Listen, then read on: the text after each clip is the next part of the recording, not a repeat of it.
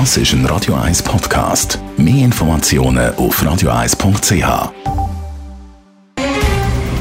Der Finanztag auf Radio 1. Verstehen, was Menschen und den Markt bewegt. In Zusammenarbeit mit der Zürcher Privatbank Merki Baumann.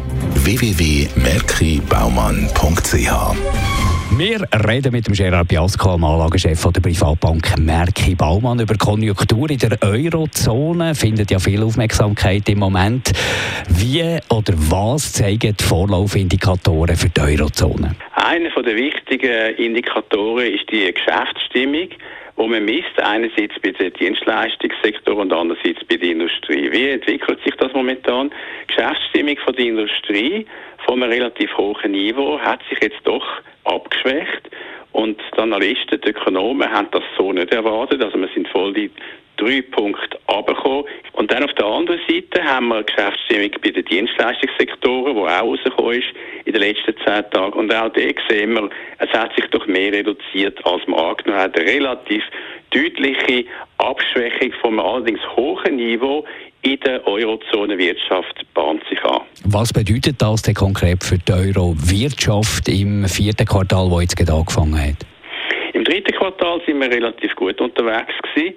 Aber jetzt das vierte Quartal hat gerade angefangen im Oktober und ich glaube, so ein Vorlaufindikator, oder wenn es vor allem mehrere sind, die darauf hindeuten, dass wir uns doch abschwächen, da müssen wir damit rechnen, dass das Wachstum weniger hoch sein wird. Wir dürfen nicht vergessen, im zweiten und vor allem dritten Quartal hat natürlich die Eurozone-Konjunktur profitieren von den Wiederöffnungen nach den Corona-Lockdowns, die wir vorher hatten, vor allem Einzelhandel, Tourismus, generell Dienstleistungen haben besonders profitiert.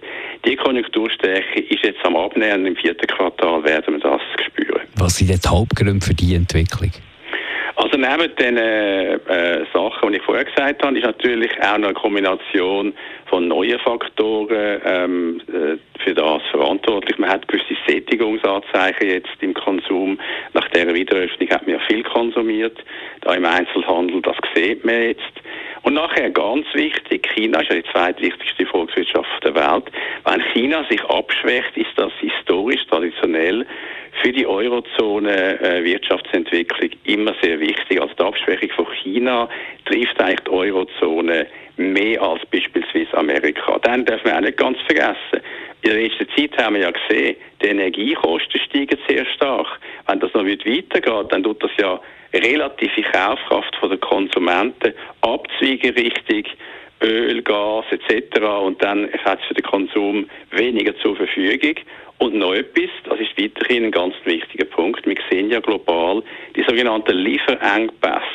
Und wenn das natürlich im Hinblick auf das Weihnachtsgeschäft sich würde verstärken, wäre das auch ganz klar ein Hinweis Abschwächung von der Eurozone-Konjunktur. Danke vielmals für die Einschätzung, Gerard Biasco, der Anlagechef der Privatbank Merki Baumann. Der Finanztag gibt es auch als Podcast auf radioeis.ch. Präsentiert von der Zürcher Privatbank Merki Baumann. www.merkibaumann.ch